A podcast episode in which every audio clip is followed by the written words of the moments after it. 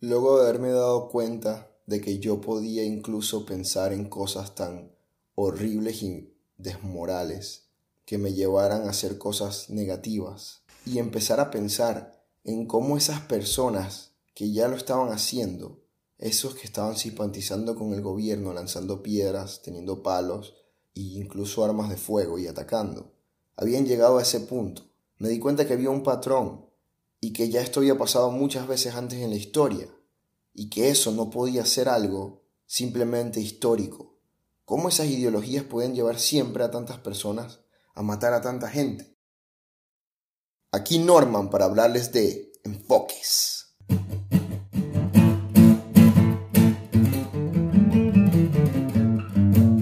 Genéticamente hablando, los genes, eso de lo que todos estamos compuestos, todos los seres vivos, son egoístas. Lo que quiere decir que su única función es sobrevivir y buscar la forma en la que ellos puedan sobrevivir, haciendo que la persona que contiene esos genes, o el animal, o simplemente el portador, sobreviva sobre todas las cosas para que pueda pasar esos genes a una siguiente generación y ellos sigan ahí, existiendo. Buscan crear esos individuos que sobrevivan y sigan cargando los genes. Y por eso, evolutivamente, tiene sentido que lleguemos a estos patrones que nos lleven al genocidio. Porque al final, si se ponen a ver, Hitler hizo que la población dentro de sus bordes y que él consideraba los más importantes, que tenían esos genes que él quería cargar, tuvieran la mayor cantidad de recursos para los suyos. No lo logró completamente, pero tampoco falló. La mayoría de las cosas que Hitler decía eran mentiras que él sacaba de hablar con las personas y ver qué era lo que ellos más resonaba, especialmente la parte evolutiva de la raza. Pero en cuanto a esa idea de él de que su raza fuera la que sobreviviera, él hizo exactamente lo que él necesitaba hacer para que ese fuera el caso, dándole todos los recursos a esa parte de la población que él consideraba su población. Biológicamente hablando, los animales siempre incluso dentro de su misma raza o especie, tienden a buscar cuál es la parte más débil para eliminar esa competencia primero, porque incluso la minoría, la parte más débil, los que menos están, tienden en algún momento a poder crecer, cambiar y ser los que estén mandando. Esto pasa en cualquier tipo de animal, cualquier tipo de planta, todo. Y por ende, erradicar esas especies o esas partes que no tienen tanto poder en el momento, hace que sea más fácil ser los que siempre estén sobreviviendo y estén al mando esos genes.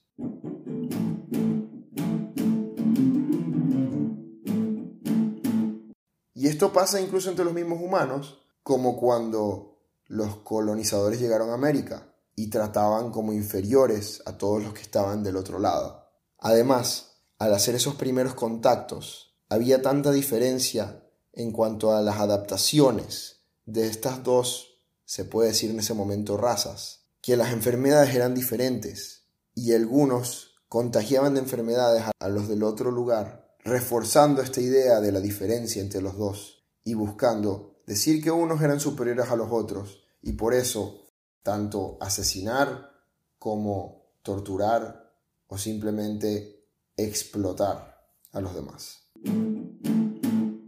Y precisamente por eso termina habiendo excusas para guerras, para erradicación. Eso siempre es y siempre será un peligro para todos nosotros. Es una estrategia de supervivencia que está incrustada en nuestros genes. Esa idea de homogenizar nuestro medio ambiente. Lo que quiere decir es eliminar cualquier cosa que sea distinta que pueda generar posibles enfermedades que vengan de otros o cualquier peligro que pueda desbalancear lo que en ese momento está haciendo que nosotros seamos los que sobrevivamos. Pero los humanos tenemos algo que no tienen el resto de los animales. Nosotros desarrollamos esa parte pensante para poder pasar por encima de nuestros genes y crear estrategias mejores que las que la evolución tan lentamente produce, que nos ayudan a sobrevivir más que a los demás en cuanto a los animales y todas las demás especies. La historia nos ha demostrado que ese gen se puede activar, hablando del gen genocida, que nos lleva a hacer esas cosas tan atroces fuera de la moral que hemos intentado crear. Pero ese gen genocida no nos ayuda a sobrevivir más que con exactamente todo lo contrario, ya que con el tiempo, erradicar una parte de la población simplemente lleva más muerte y más muerte. Así que probablemente sí, no todos vayamos a ir por ese paso, especialmente porque hemos creado durante tantos años tantas reglas y tanta moral que evitan que nosotros podamos entrar en eso. Pero muchos, muchos de nosotros pueden tener la posibilidad de que este gen se active y luego terminar envolviendo a toda la población llevándola por ese camino. Hoy en día, luego de dejar que nuestros genes y nuestra biología nos hayan manipulado por tantos años llevando a esos genocidios una y otra vez, nos hemos dado cuenta de que las ideas que creamos en nuestra cabeza, que hacen que podamos cambiar la forma en la que esos genes se activen y donde podamos desahogar nuestra frustración en otras cosas que no sean asesinar a otros, son las que nos han llevado a sobrevivir más. Luego de haber tenido guerras en Europa entre tantos países, hoy en día existe la Unión Europea, la cual entre todos juntos logran hacer una completa diferencia. Así que, en conclusión, entender que todos pudimos ser nazis suena como algo horrible y más saber que aún lo podemos ser en un futuro.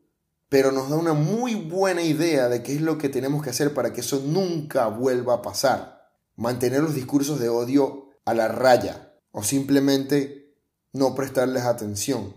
Y todas esas ideologías que se intentan crear, sea de la que sea, mantener la distancia, porque cualquier ideología simplemente significa, de alguna forma, creer que otras personas son distintas a ti y por lo tanto puede llevar a crearte hasta un asco. Y cuando tienes un asco hacia algo o alguien, ni siquiera lo odias, simplemente lo quieres desaparecer y no te importa con tal que no esté ahí.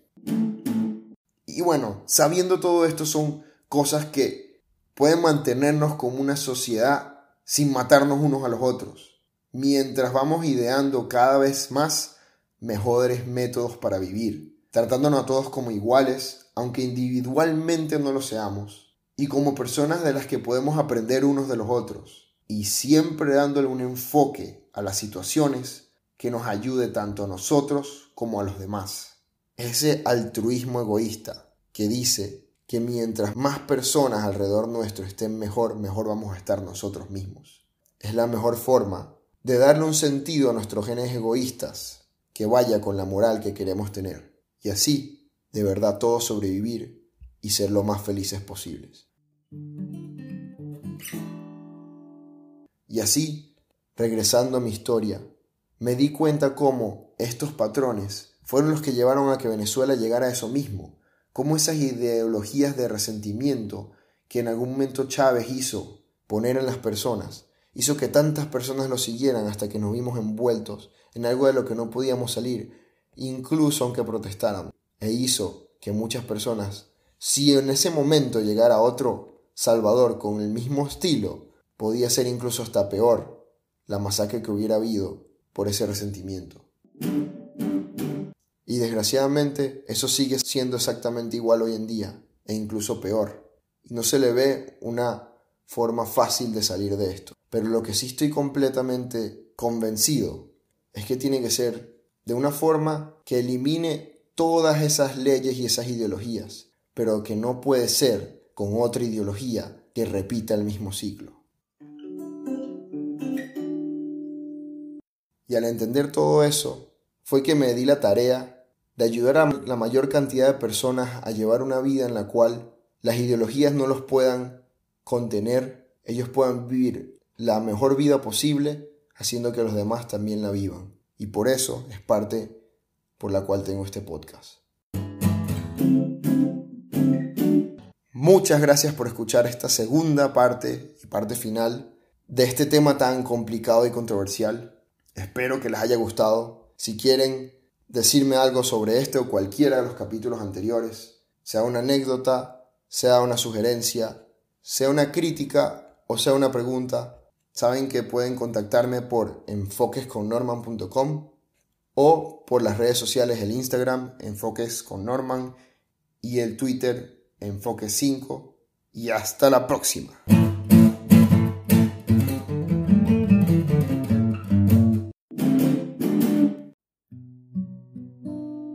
Una situación puede pasar de ser muy mala a muy buena solo con un cambio de perspectiva. El enfoque que le damos a cada momento de nuestra vida determina el camino que vamos a seguir y qué tan felices podamos ser. Me llamo Norman. Dependiendo de con quién hables te dirá que soy muchas cosas diferentes. Es cierto que soy multifacético, pero sobre todo soy humano. Un humano que le gusta reflexionar sobre el enfoque que le damos a la vida. En este podcast hablo sobre mis experiencias y qué enfoque le he dado a cada situación para llevarlo lo mejor posible, tanto para mí como para los demás involucrados. Te invito a que escuches lo que tengo que decir en manera de reflexión. ¿Quién sabe? A lo mejor te encuentras con un buen tema para discutir o para ser parte de tu vida. Sin importar el caso. Gracias por tomar el tiempo de escuchar. Enfoques.